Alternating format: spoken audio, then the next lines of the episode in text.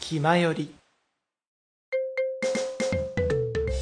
いやーでもちなみに他のそうアイマスコンテンツ的には誰が担当だったりとかするのかなってとてもタイムリーになっちゃうんですけれど、はいはい本日収録日にあの、ミリオンスターズ二階堂千鶴さんの限定 SSR が、 あ追加さあれはまいしたはいはいはいはい二階堂千鶴さんの、あの、とてもセレブな感じのキャラクターなんですけれど、はいはいとても高貴な喋り方、まあそのしっかりとした、まあ佇まい、ただ実は商店街のお肉屋さんの娘さんという、そうなんですよ庶民的なそのんギでャすッよプねが、そうなんですよですごいだからいい女性なんですよねもうその周りから見て完璧で、それこそ本物のお嬢様の、あの、いおりちゃんからも、もう千鶴は本当に完璧なそのお嬢様っていう風に見られてるけれど、はいはそいのはい立ち振る舞いは自分がそのまま頭の中で持ってるお嬢様としてのイメージでそれをまっすぐ貫いてて、はいはいはいで、それをその周りが認めるレベルに達してるあのプロ意識がもうすごすて、うんうんうんで、その SSR 限定、あ、聞かなきゃ と、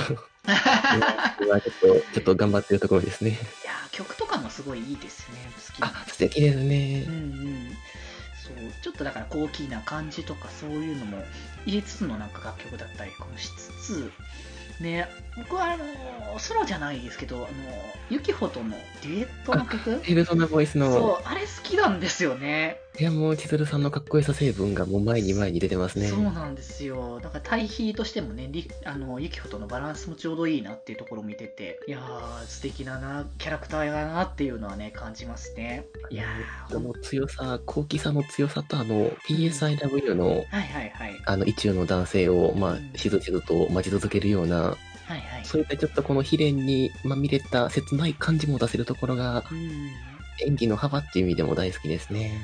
あー確かにそうですねいやーでも本当なんかアイマスって本当に素敵な魅力的なキャラクターがいっぱいいるのでこうこのキャラは担当にならないな推しにならないなって思うキャラクターでもすごいいつの間にか好きになってるみたいなこあとーがありますね。うんそうすごいあるなって感じがするんですねやっぱりんちょうどそれで言うと松原さやちゃんが、はいはいはいはい、意外と、意外と刺さるっていうとあれですけど、その、うん、本当に見た目としてはもう可愛い可愛い系の、まあ、インスタとかそういった映え系のものをたくさん知ってそうなキャラなんですけれど、はいはいはいただなんかその、で趣味とかもいっぱい持ってて、本当に今この、言っちゃ悪いですけども、そのサブカル系好きな、うんうん女子かなって思ったところで見たらその実はめちゃめちゃ信念もあってうん、うん、そ好うきでにすなったものをしばっちりと調べ上げてうんどんどんどんどん知識を蓄えていくようなそうなんですよなんかもう好きなものに一途のところとかもう本当にもう見た目とうんあのプロフィールカードだけじゃわからないコミュのあの楽しさを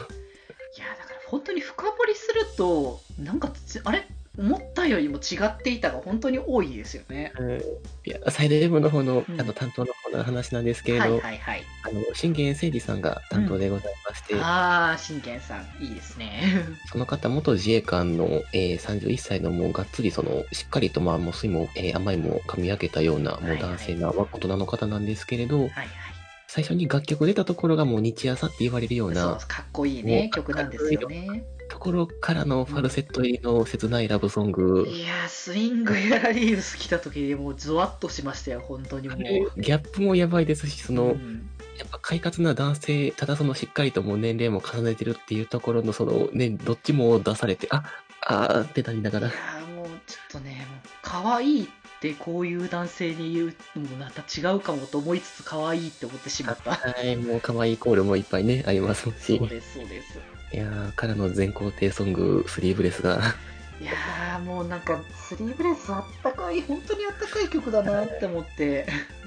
もうなんかフレームの曲聴けば聴くほどなんか心になんか染みてあったかくなってくるなっていう曲が多くてなんか救われるなって思いますねフレームには最初もこの明るく楽しくついてこい系の感じかと思ったら、そうですそっねもと、そっとこの支えてくれるような、う全部だからかっこいいところも優しくこうしてくれる部分も本当なんかいろんな要素が見れてなんかどんどんこうキャラクターたちアイドルたちにこうハマっていくっていうところですねいやーすごいいっぱいになるなって思うんですけどでそうね僕それこそあれですねシャニとかは結構色のこうフラットなんか見てる感じがあるんですけどはい。割とだから最初キャラ的になんとなく気になったなってのは三峰だったんですけどあ、そうですね。メガネ要素のところに。そういや三峰いいなっていう感じでこうサブカル系でもありつつこう周りもちゃんとこう気を配れてみたいな感じとかいやいいなって思ったりとかしてたんですけどそこからやっぱいろいろ見てってユニット単位で見るとなアルストロメリアいいなって感じにやっぱ思ってしまったりとかいやもう本当にもうそういう部分があるなって思ったりとかしててでそこからあのこうストレイライトがねこう追加されたタイミングでこうがっつりストレイライトのこうストーリーとか見てたりとか楽曲聴いたりとかした時にギャップがすごいなって思ってストレイライトやっぱり全員その事務所での姿とステージ上の姿とかね違う感じですもんねそう。全然別だからいだから本当そのこれゲームの話になってこうねあの申し訳ない話なんですけどこうゲームのこう進行上を進めていくとストーリーをだんだん見ていくんですけどそのストーリーを見ていく間にこうライブシーンライブのパートがあるんですよねでそのライブパートのところってアイドルモードの時のキャラクターがいるわけですよねそこにでその時に全然なんかこう普段と違ってたんですよねストレイライトもう衝撃的でしたね。 そうなんですよ。で、えこれって、だからしかも、それがだから、要は、ストーリー展開的に後の話のやつだった から、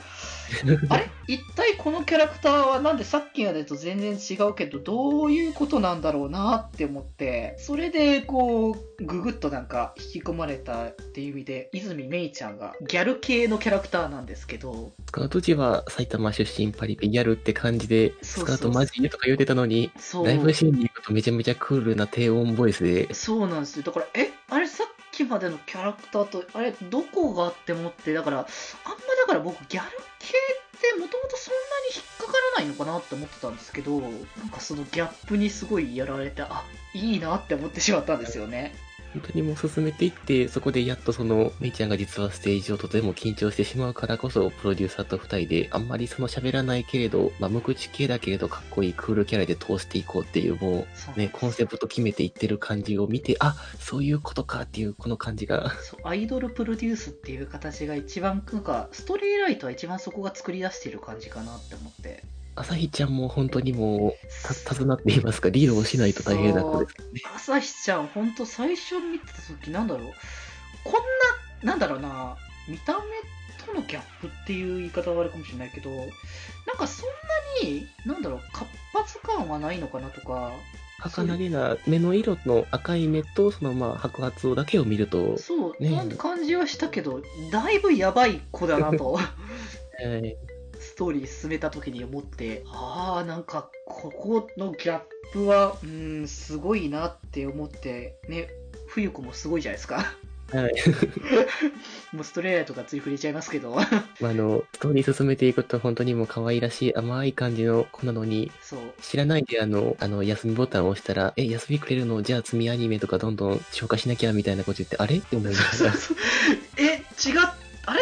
そういうキャラだったのっていうところでもうなんかギャップにすごいやられた感じがすごかったんですよね。いや、でも冬子もね、だから、こう、そこ信念強いですよね、だからそういう意味だと。 ですよね、あの、夏の初イベの時の、うん。えっ、と、夏のそのステージでの、はいはえい。ー審査賞みたいな、はいはいはい。あれの冬子が超超かっこよくて、うんうんうん。ストーリー的には、あの、まあ、その、八百長のお話で、はいは最い初からその、まあ、あの、すでにもう優勝アイドルグループ決まってるけれど、うんうんまあそんな中で自分たちは負けが確定してるけれどでも戦わなきゃいけないっていうようなそんな中でのたとえその勝ち負けあの決まっていたってもう自分の強さを見せつけるっていうあの冬子の信念がもいやー強い子だなっていうのをだからなんかウイングのこうストーリー見てると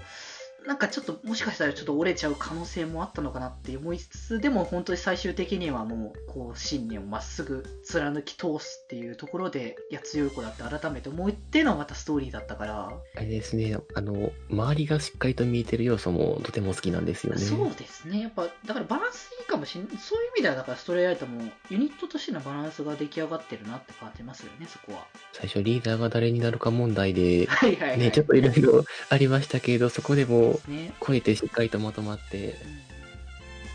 気ままに寄り道クラブでは皆様のお便りを募集しておりますメッセージの宛先は気まより公式ブログのメールフォームその他感想は「ハッシュタグ気まより」にて募集しておりますそしてこの番組をお聞きの皆さんぜひぜひ番組購読をよろしくお願いします。